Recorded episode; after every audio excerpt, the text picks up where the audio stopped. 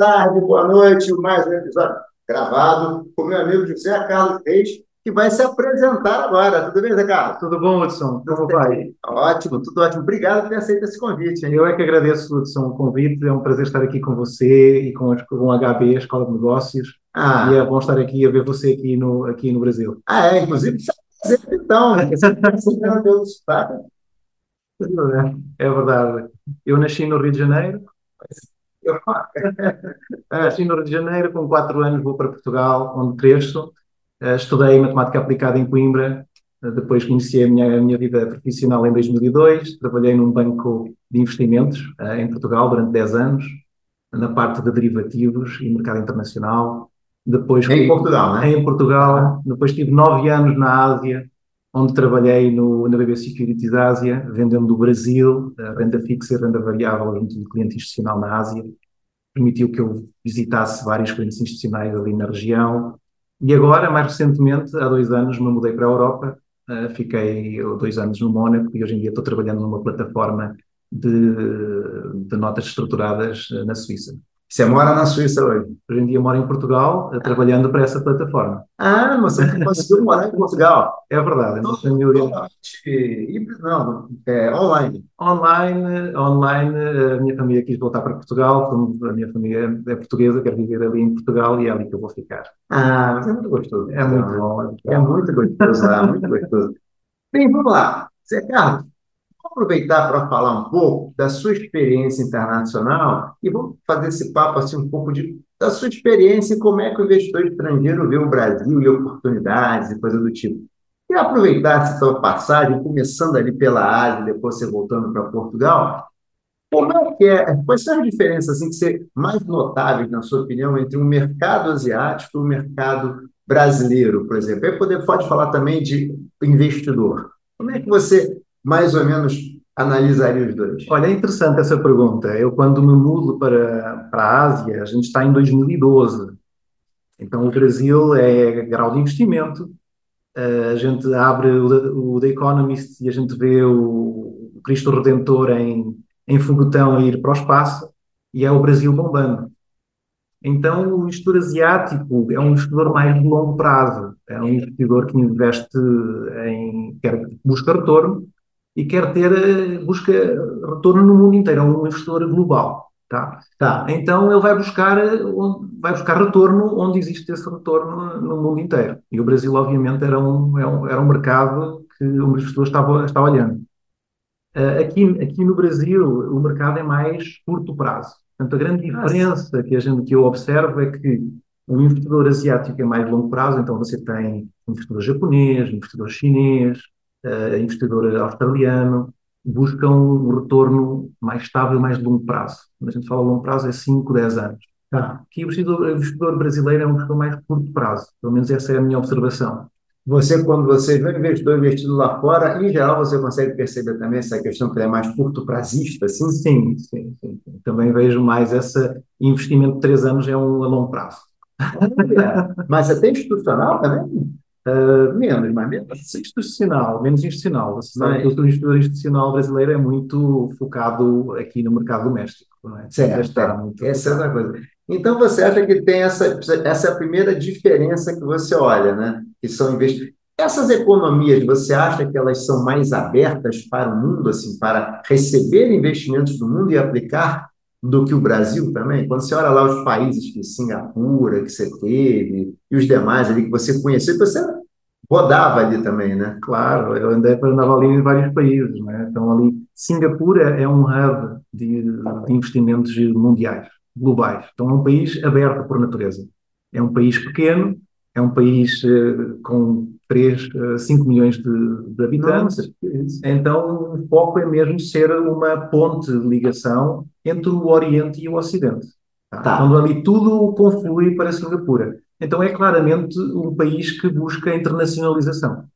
Tá. O mercado doméstico não serve para, para fazer. Havia uma grande diferença com o Brasil, isso aí que você falou agora. É um mercado aberto, que é um mercado pequeno, é um país pequeno que vive basicamente de, de, dessa interconexão entre o Oriente e o Ocidente. Estados Unidos, China, sendo as maiores, duas maiores economias, é o que efetivamente puxa ali a, a economia de Singapura. Tá. Mas os outros países que não são hub, que estão por naquela região da Ásia, eles também, você considera que eles vão mais para o mundo procurar recursos e negócios do que nós? Um, ou recebem melhor os recursos estrangeiros? Não sei, talvez fosse eu. Na minha opinião, acho que eles recebem tão bem quanto o Brasil. Tá? Em termos de recepção de recursos. Em termos, quando a gente está comparando em mercados emergentes, então a recepção de recursos por parte desses países face à recepção de recursos por parte do Brasil, a utilização desses recursos é semelhante. Tá? Então eu acho que o Brasil está preparado para receber recursos de fora. O que eu vejo é que, efetivamente, ali na Ásia, esses países eh, emergentes, obviamente, se mexem melhor porque é o país, é a região deles. Tá, então daí, eh, daí é, essa, essa, essa, é, não, não, não. E me conta uma coisa, curiosidade, culturalmente, como é que são esse... Tem diferença fazer negócio com brasileiro, fazer negócio com asiático? Como é que você vê culturalmente? Tem algumas coisas que você, não, tem, você tem para falar com o brasileiro, você tem que trocar 10 minutos, perguntar como é que está a mulher dele, como é que foi o final de semana. Já o asiático é mais direto, você não precisa gastar tanto tempo. São das histórias que eu ouço. É mais claro, você percebe, Lilo. Não, essa profundidade cultural é interessante. Não é? Por exemplo, o Brasil é um país onde você precisa sempre falar um pouco, eh, não começar logo direto a falar do negócio. Então você fala do futebol, você fala do tempo, você fala do clima, você cria um, um ambiente mais harmonioso. Tá. O mercado, e dentro da Ásia existem diferentes diferenças culturais dentro ah. de países. A Ásia é mais do que um só país. Sim. Há várias culturas dentro da Ásia. Então você tem um investidor japonês, que é muito certo. Por exemplo, você chegar numa reunião no Japão e chegar cinco minutos antes, um minuto antes, é uma falta de respeito. Hã? Chegar antes? Portanto, você tem uma, uma reunião marcada no Japão, você está no lobby do, do prédio, você espera até esperar até ao minuto certo para você subir e entrar no segundo em que você marcou a reunião. Não pode ser um minuto antes ou um minuto depois, é na hora. E termina na hora também. E também termina, pode. E terminar já não é tão rígido, depende de como é que o negócio evolui, mas efetivamente se chegar é fundamental. Quando você dá o cartão, você tem que olhar o cartão, você tem que reconhecer a pessoa, você tem que dar, tem que dar o cartão com, os, com as duas mãos há uma série de. só. Tem mais alguma coisa de curiosidade assim que você acha que algum outro país com alguma característica que você acha assim bem destacada? Ali na Ásia, essa questão do cartão é, acho que é, é geral. Ali, Singapura, China, Japão, existe essa questão do, do cartão, é importante. Tá. Uh, o respeito, uh, um pouco de solenidade na própria relação, a harmonia, tá. o não falar tão alto, falar baixo, enfim, existe Agora, essa, tá, facto, isso assim já? Isso aí já não é tão... Não vai, não vai logo na primeira. Efetivamente existem grandes diferenças culturais, como, como é óbvio, não é? Tá. E o investidor europeu? É, também tem alguma característica que você acha de mais destacada? Eu vejo, assim, o investidor brasileiro é mais, mais um pouco mais efusivo, não é? Então eu vejo que o, o europeu está ali entre o caminho, no meio, no meio campo. Tá. Fica entre o asiático e o, e o latino. Fica ali, não é tão formal quanto, o, por exemplo, o investidor japonês, mas também não é tão informal quanto o investidor latino. Então fica tá. ali, ali no, no meio, no, no meio, meio de caminho. Provavelmente pode ser por isso que eu até tenho alguma, alguma vantagem em ora vou para o latino, ora vou para o asiático. Então você... Verdade, é verdade. Mas, é, você falou uma coisa que, é, que eu sempre tenho a impressão falou de efusivo. Eu tenho a impressão que o investidor brasileiro, a gente aqui é mais, além de curto prazista, a gente é mais é, impactado pelos ciclos. Se o mercado sobe, a gente fica muito otimista. O mercado cai, a gente fica muito pessimista. Então, a gente fica naquela gangorra de compra, compra, compra quando está subindo, vende, vende, vende quando está caindo. Isso é um comportamento mais. Eu estou sempre, quando eu comparo esse comportamento de ser, digamos ser beta maior do que um em relação a isso. O que, que você acha? Não, você levanta um ponto muito interessante. Efetivamente, você sabe, quando, quando o mercado corrige, é um bom momento para entrar. Você estava falando aqui há pouco, você estava estudando ciências comportamentais. Efetivamente, o ser humano é, fica o, o, medo, não é? O medo faz com que, quando você está perdendo capital, você quer cortar a sua perda. Isso acontece um pouco em todo, a nível global, sendo que alguns investidores são mais, conseguem ter uma, uh, ser mais, uh, enfim, conseguem gerir isso de uma forma menos emotiva. Tá. Então conseguem entrar quando o mercado está caindo, eles aportam mais. Uh, isso acontece, por exemplo, nos Estados Unidos, como, como você tinha falado, é. nos Estados Unidos acontece isso. Né? O investidor, quando o mercado cai, eles compram mais porque eles estão confortáveis com aquela ação. Uh, o brasileiro tende a ser o contrário, em geral. Estou falando do grande investidor profissional, mas o investidor de pessoa física, em geral, ele se assusta, né? Quando vê caindo e a tendência dele é tentar vender antes que caia muito. Quando cai muito, deixa lá, porque já caiu demais. Mas não, e tem investidores, se você está falando de investidor particular e não um investidor institucional, que é um investidor já educado e já sabe avaliar qual é o risco do portfólio e tem um portfólio diversificado e não precisa de estar comprando e vendendo, fazendo esse short-term trading, né? essa, essa, negociação de curto prazo. Se você está falando de um investidor privado, que hoje em dia lá fora usa muitas plataformas também, esse investidor privado muitas vezes lá fora usa o, aquilo que se chama stop loss. Né? Então ele coloca uma, uma um, como é que você fala em aqui em português? Um piso, coloca ali um piso e ele a partir daquele piso ele vende, faz o, o seu stop loss. Tá. É, tem, tá. tem isso. Mas isso, é diferente. E conta uma coisa, Ricardo. É, como, na sua opinião, e aí se você quiser regionalizar entre asiático, como é que você acha que esses investidores olham o Brasil? Sim, como é que eles olham para o Brasil? Olha, eu acho que o investidor eh, internacional, o investidor eh, lá fora, ele tem uma visão normalmente mais positiva do Brasil que o investidor brasileiro acha que o investidor tem, internacional tem. Eles nos veem como uma terra com mais oportunidades do que nós mesmos vemos. Vê uma, uma terra com mais oportunidades e com, e com riscos, obviamente, mas a percepção do risco provavelmente não é tão elevada certo. quanto a, a percepção de risco do próprio brasileiro. Tá. Então, essa visão construtiva, eles costumam usar muito esse termo, uma visão construtiva do Brasil. Constructive, I'm constructive about Brazil. Então, uma visão construtiva do Brasil. Tá. Então, essa visão construtiva que eles têm no Brasil, de uma terra de oportunidades, um país que não tem risco geopolítico. Hoje em dia, em termos, quando você avalia mercado emergente, você avalia hoje em dia o risco geopolítico. É, voltou e, o, e o Brasil não tem esse, hoje em dia esse risco geopolítico. Você tem, obviamente, a, Rússia, a guerra da Rússia na Ucrânia, você tem na Ásia também um risco geopolítico relativamente elevado, e o Brasil não tem esse, esse risco geopolítico.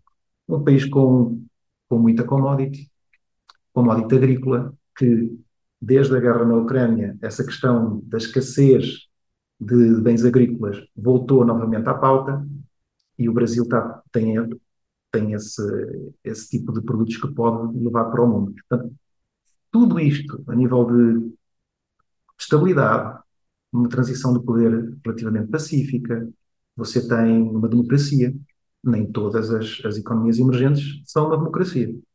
Uma, um mercado de capitais sofisticado. Você tem hoje em dia a B3 uh, eh, sofisticado, você tem o mercado, você tem o Tesouro Direto, então você tem uma série de instrumentos, uh, uma indústria de regulação de fundos que também já está desenvolvida, que está cada vez mais sendo harmonia, criando uma harmonização face à indústria de fundos internacional. Então, tudo isso faz com que o Brasil hoje esteja numa boa, numa boa posição para se mostrar ao mundo e para atrair capital. E você acha que a gente está conseguindo atrair esse capital? Hoje, na sua perspectiva, quando você olha os nossos outros, é difícil fazer outros competidores, né? Então vamos primeiro dizer, quem que você considera hoje competidor do Brasil em mundo emergente? Assim? Começar por aí, para depois. Olha, quando a gente fala em mundo emergente, a gente tem os países lá que estão, são economias emergentes no momento atual. Tá? E toda essa economia emergente, consoante o tempo vai passando, há sempre a estrelinha do momento. Então, a estrela do momento que eu vejo hoje é a Índia. Uma economia que está crescendo a 6%, uma população enorme, um potencial gigantesco. Portanto, a economia do momento, todo mundo está falando da, da Índia. Índia, Indonésia, eu colocaria Índia, Indonésia e Brasil. Tá, por exemplo, seriam as economias que eu via como pares ali, pares ali que, que os investidores estão olhando neste momento. E quando, ah, então, assim, para começar, estão olhando para a gente. Você acha que quando o mundo asiático europeu olha para para onde mandar o seu dinheiro, você acha que o Brasil está no radar? O Brasil está no Brasil no radar. E você acha que, comparando. É que essa história.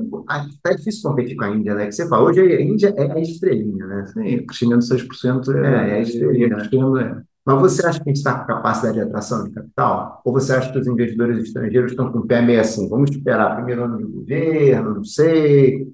É, o que, que você acha? Não, você viu que desde o início do governo, a partir de março, a entrada de recursos tem sido substancial a nível de investidor estrangeiro. Portanto, desde que apresentaram essa reforma fiscal, né, esse arcabouço fiscal, eu acho que o investidor já está mais pacificado em relação a como é que as finanças públicas irão evoluir no, no futuro.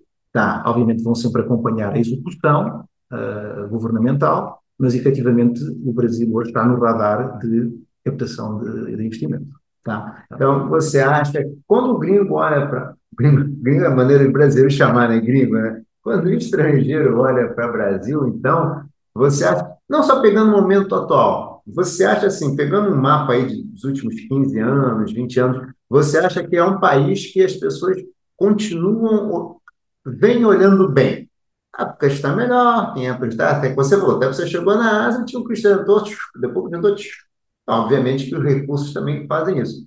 Mas a gente está sempre ali sendo visto. Sempre sendo visto. Olha, nos, nos nove anos em que eu estive na Ásia, uh, a gente montava sempre ali uma, uma audiência de investidores a receberem empresas brasileiras, oportunidades de investimento, e a gente sempre atraiu grandes investidores institucionais para, para os eventos. Então você tinha sempre uma presença muito forte de investidores querendo olhar e ouvir falar do Brasil. Uhum. Você fazia não de outros shows de empresas, quer na Ásia, quer na Europa, quer nos Estados Unidos, sempre com uma pauta preenchida de investidores interessados em saber quais são as oportunidades de investimentos no Brasil. O Brasil é grande também, né? É, o Brasil é muito grande. Não tem, pra, não tem como você deixar o Brasil fora. E não é só a questão de ser grande, são as oportunidades que o Brasil oferece. Opa, por favor. Então, é.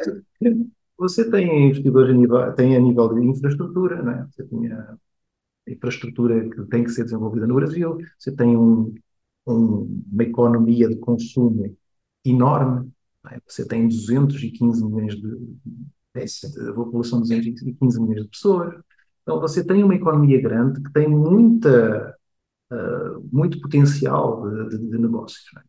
Então, é. você tem sempre todo investidor querendo olhar de diferentes setores, vários setores, diversificação. Um, então, o Brasil tem essa, esse tipo de oferta no mercado internacional. Fazer uma pergunta. Quem é o investidor estrangeiro hoje? Quem assim, não hoje não, né? Ao longo da tua, da tua experiência, quem é que investe? Quem é esse investidor? É a pessoa física? Quem é esse? Olha, quando fala de investidor estrangeiro no Brasil, a gente não fala da pessoa física. Hum. A, gente, a gente fala de grandes clientes institucionais. São fundos, são fundos de pensão, são investidores profissionais. Tá. Esse investidor é um investidor esclarecido, é um investidor que estuda o Brasil de cima a baixo. Então, ele está informado, ele está informado sobre o que é que está acontecendo a nível político, a nível de, especificamente a nível de cada empresa, Muitas dessas gestoras têm profissionais brasileiros trabalhando nessas instituições. Tem muito, tem muito profissional brasileiro trabalhando, trabalhando em Singapura, trabalhando em Taiwan, trabalhando em Londres, em Nova York. Então, eh, são, conhecem tão bem quanto qualquer brasileiro que está acontecendo aqui. Então, são investidores esclarecidos. Tá? E são investidores grandes, tá? que têm a capacidade de abrir uma conta local no Brasil e investir no Brasil da forma como, como quer. Tá. E geralmente, assim, proporcionalmente em relação a, a que a gente ouve falar muito, ah, o, o investidor estrangeiro profissional vai estar em 2, 1% no Brasil, 2% só no Brasil e tal. Você acha que é meio assim? Ou a gente já passou desse limite, já estamos pegando cheques maiores? Não, gente tem que ver qual é o, o percentual do produto interno bruto que o Brasil tem e representa no mundo. Né? No mundo, hoje em dia, deve ser cerca de ah, 96 trilhões de dólares da economia global. O Brasil tem 1,9 1,9 trilhões, vá, que sejam 2% do, do produto. Tá. Então, se o Brasil tiver um pouco mais de 2% no portfólio global, já está acima do seu tamanho, já está é acima do seu tamanho. É isso. Na verdade, na verdade é o seguinte, é, tudo, é proporcional, né? É a gente proporcional. Você não pode querer ter 50% quando ah. a nossa economia são 2% do global. Tá. O que acontece hoje no mercado emergente é que a Rússia ficou de fora. Então tá. você já tem a Rússia fora, então ficou, o Brasil fica com mais potencial de ter um, mais, captar mais investimentos quando você tem um país emergente que é relativamente grande, que está fora da equação. Tá, tá. Então, então tem, esse, tem esse ponto. Tá. E você me diga uma, uma, uma pergunta aqui. Deixa só fazer um parêntese. Essa questão a gente esperava, ou ouvia-se falar, que com o conflito Ucrânia-Rússia, a gente teria repique de inflação na Europa, talvez tivesse, os PIBs dos países europeus tivessem caído mais, mas parece que ela passou razoavelmente bem pelo conflito, né? Esperava-se que fosse aumentar a conta de é, muito é gás lá, né? Que fosse aumentar. Passou razoavelmente bem. O que, que aconteceu? Você que está lá, o que, que aconteceu? A Europa conseguiu se ajustar bem rápido, né? É, se, sim, mesmo eu vivo lá em Portugal, é, o custo de, de, da conta do gás não subiu, subiu, subiu, mas não subiu assim, não foi, não houve corte. Tá, não houve, não é, houve racionamento. É, então, falar de racionamento. Não houve racionamento. É, efetivamente, a guerra, obviamente, traz algumas uh, alterações é? na própria economia. Você hoje em dia tem um êxodo populacional significativo na Europa. Você tem muito ucraniano, você tem muito, o próprio russo também, tá, que está viajando e que está vindo para Polónia, Alemanha, França, Portugal. Então tem um êxodo muito grande. Então, isso, ali, por exemplo, questões a nível de imobiliário, eh, em que não há imobiliário suficiente, então o imobiliário está crescendo, está, a, a valorização do imobiliário está muito alta e está fazendo com que a população não esteja satisfeita não é, com a valorização do imobiliário. Então, não, hoje em dia, um, um, jovem que quer sair da faculdade e comprar a sua casa em Lisboa, uh, está difícil. Falam que Lisboa está caríssima, né? A nível, nível quase de quase de Londres. Nossa, Ainda está longe, mas enfim, está a caminho. Nossa, impressionante. Vamos falar, voltar aqui então. E o, o, o investidor brasileiro investe no exterior? Na sua experiência lá, você, e aí você está numa plataforma, você capta recursos. Como é que é esse perfil do investidor brasileiro? Ele está investindo fora mais do que no passado, não está? Efetivamente, hoje em dia você, tá, o Brasil está com um nível de taxa de juros muito elevado. Você está com uma taxa de juro cerca de é, 13, 13,25, o cupom descido, não é? Também é, provavelmente muito forte. vai sair, é. Enfim, mas quando você tem uma taxa de juro real tão elevada, obviamente você tem aqui um, um investimento relativamente seguro que dá uma taxa conveniente. É. Mas efetivamente o investidor brasileiro não investe tanto lá fora, ou seja, a diversificação do seu portfólio poderia ser mais significativa em várias moedas. Então, o investidor está muito, tem aquele home bias, né? o viés é. casa, o viés local, local né? o viés local. Então, é, de facto, existe essa, esse viés que faz com que o investidor brasileiro não invista tanto lá fora, como provavelmente uma, uma, uma, diversificação do portfólio assim o, o pedisse. É, deveria investir mais, né? Mas aí você falou uma coisa que eu fiquei curioso.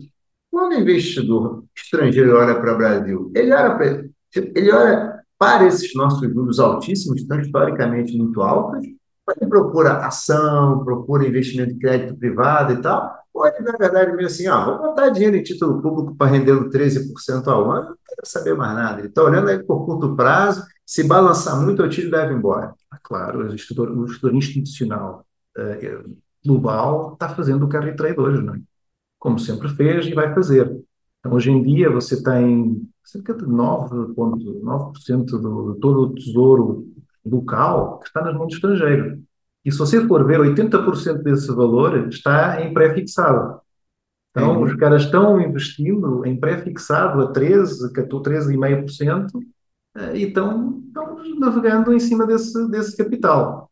Então, eles pegam, pegam o dinheiro emprestado em dólar em 5%, 5%, 6%, 5%, e vêm para aqui, investem e recebem 13% do seu capital. Não, travadinho, né? Está travadinho. Pega lá 5 pré, aqui é 13 pré, pré, faz o hedge. Faz o hedge, pum. E o mercado acionário, você sabe, a nível dos últimos 12 meses, 55% do, do volume de, de, negociação na Bolsa é de estrangeiro.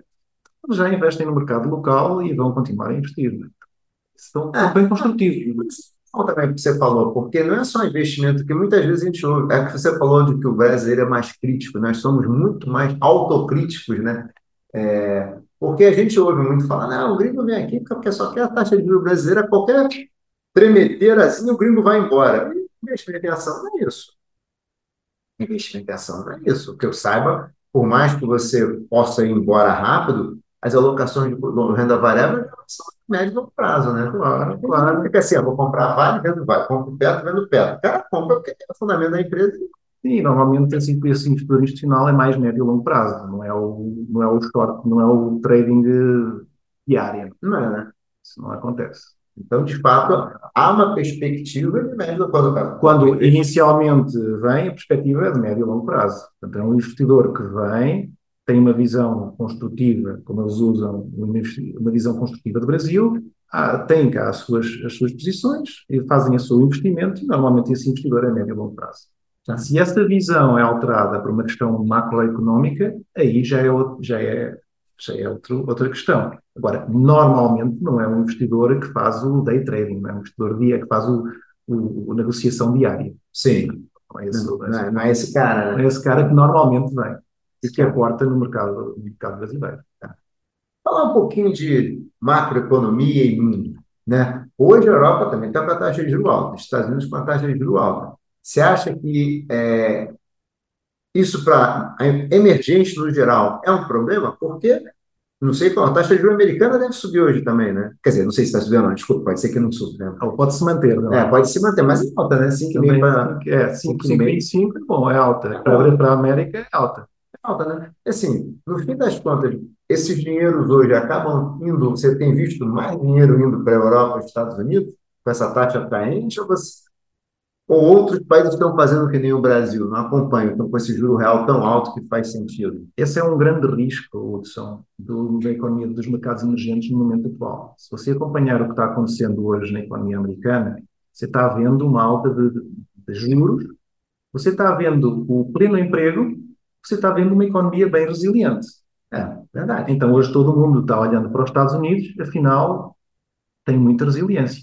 E o que você está vendo nas outras economias, nas próprias economias emergentes, você está vendo já um abrandamento. Já nem falando da China, em que a China tem lá um problema de, de alavancagem. É. Já se fala há muitos anos desse, dessa questão, e uma desaceleração da própria, da própria China. Quando você está vendo os Estados Unidos tão fortes no momento atual, pode fazer com que os mercados emergentes percam força. E então o investidor continua uh, olhando para, para os Estados Unidos e, e, e alocando cada vez mais nos Estados Unidos e até próprio, o, próprio, o próprio Japão. Se você olhar para o mercado acionário no Japão, é esse ano teve uma valorização muito significativa. É verdade. Né? Uma série de reformas estão feitas, estão fazendo no mercado local. Você está vendo o regresso de inflação. Eles viveram em inflação durante tantos anos. E então, hoje em dia, também o Japão também oferece grandes potencialidades de retorno é mais um mercado que está sendo e um mercado olhado e um mercado forte e desenvolvido. Então você está vendo esses dois mercados, a própria, a própria Europa que você falou até saiu bem dessa questão da, da guerra, está andando relativamente bem, isso pode também ser um, um dos fatores que tragam mais capital para esses, essas economias e retirem das economias emergentes. É, eu ouvi outro dia um relatório do FMI uma da, que o relatório enfocava a preocupação com as dívidas emergentes, né? Não só emergentes, né? Muitos países do mundo estão endividados em dólar, né? E com a apreciação do dólar e taxa de juros americana, as dívidas podem levar a situações fiscais complicadas, né? Uhum. Você acha que no radar teu, assim, nos seus cenários de investimento, você acha que há um risco mesmo de insolvência em alguns países emergentes significativos ou não? Ou você acha que a coisa vai mais para países realmente que não estão meio, digamos assim, não tem grande peso na economia. Eu acho que nesse momento eu não vejo aí um risco de inadimplência grande em, em países emergentes. Não estou acompanhando tão, tão de perto o que é que está acontecendo especificamente em cada um ah, deles. Sim, mas... mas nesse momento eu não vejo assim um, um grande risco, neste momento, de um, de um grande país emergente entrar em inadimplência. Ah, vocês vão ver.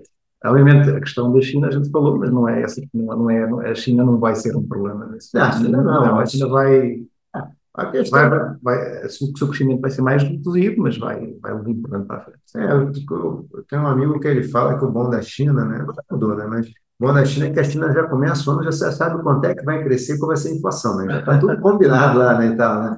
Mas a verdade é o que você falou, né? A China chegou num tamanho tal, ok, tem um problema de alavancagem? Tem. Vai crescer mais devagar. Vai crescer mais devagar, esse é o ponto. Não é assim, ah, a China vai quebrar. Não, vai quebrar, vai levantar, vai crescer mais devagar, né? Vai ter Claro. que aquela. Ah, e até aquilo, uma das questões que se ouve muito hoje em dia dos investidores é qual é o impacto que uma queda de crescimento na China, qual é o impacto no, no, no crescimento do Brasil? A própria interligação do Brasil com a China, isso é uma das preocupações dos investidores, que os investidores estão olhando.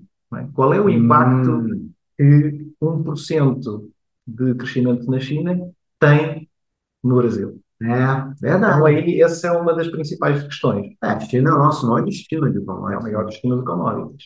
Então, qual será o impacto que vai ter? Então, essa é, essa é a maior dúvida aí. Hum, Essa É mais um ruído aí. é mais um ruído para prestar atenção. Certo. Uma questão.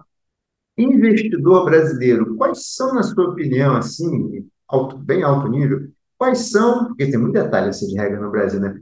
Os nossos entraves para o brasileiro investir fora. Você acha que é só por questão do viés doméstico? Você acha que tem. Quando você olha o que, que o mundo emergente está fazendo para conseguir também mandar seus recursos para fora, que bom, mandar recursos para fora é bom, que acaba também você se conhecendo, tendo melhor visto, né, sendo mais conhecido, e acaba ajudando a trazer dinheiro também. O que que você acha assim que são amarras que o Brasil poderia, outros mercados fizerem a gente de repente ainda não fez? Hoje em dia, como uma pessoa física, pode abrir uma conta lá fora. Hoje em dia é possível você abrir uma conta lá fora e investir. Tem várias empresas aqui no Brasil que permitem você abrir conta lá fora e investe no mercado internacional. Tá. Quando a gente fala no cliente institucional, aí você sabe que já existem restrições em termos de percentual que se pode investir lá fora. Né? Então, fundo de pensão são 10, 15, 20%, você tem os fundos de mercado também vai até 20%, mas hoje em dia, como, você, como eu já mencionei, como você tem uma taxa de juros tão elevada, então você vai estar olhando para um investidor, você tem 13% aqui em real, vai investir a 5% em dólar. É Então, tem esse, tem esse, o momento atual é esse. Quando as taxas de juros começarem a descer, que estão já começando a descer, quando chegar ali no 5, 6, 7%, aí pode fazer, pode fazer sentido investir cada vez mais lá fora. Tá. Agora é o seguinte, numa perspectiva de investigação um portfólio, de investigação do portfólio, e se você quiser uma proteção de inflação, você ter dinheiro em dólar, você está protegido em, de inflação. Esse é um bom argumento. E aí faz todo o sentido você ter uma, um percentual do seu portfólio diversificado no mercado internacional. Não, faz todo é sentido. o. Faz todo sentido. Pergunta sobre investidor. Educação financeira. Investidor, sei que você aprende muito em investidor de varejo, mas você percebe, assim, uma diferença é, entre o comportamento do investidor, pessoa física asiático, europeu e brasileiro, e você consegue identificar a educação financeira como sendo um fator que cria essa diferença? A educação financeira, enfim, sempre é fundamental você ter hoje em dia uma educação financeira.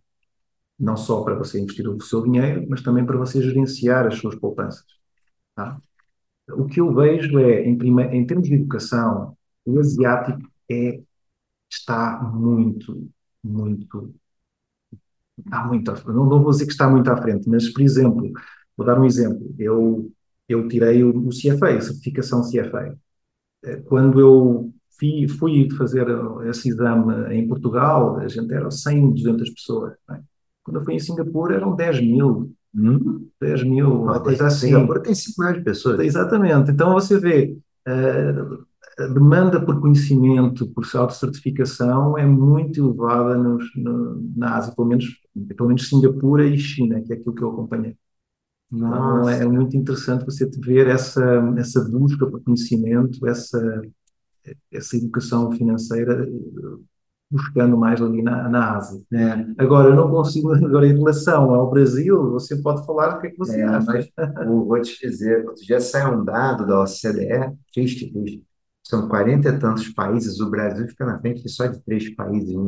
Capaz, pegam é, crianças de 9 anos que estão terminando o Fundamental 2, capacidade de leitura e compreensão de texto. Uhum. Um ranking de 40 e tantos países, o Brasil fica ali na rabeira, nos três, quatro piores. Certo. É, impressionante. E países muito menores. O Brasil, não, assim, muito menores. Inclusive um dos que você falou que vai viajar, proximamente. Então é mais ou menos isso.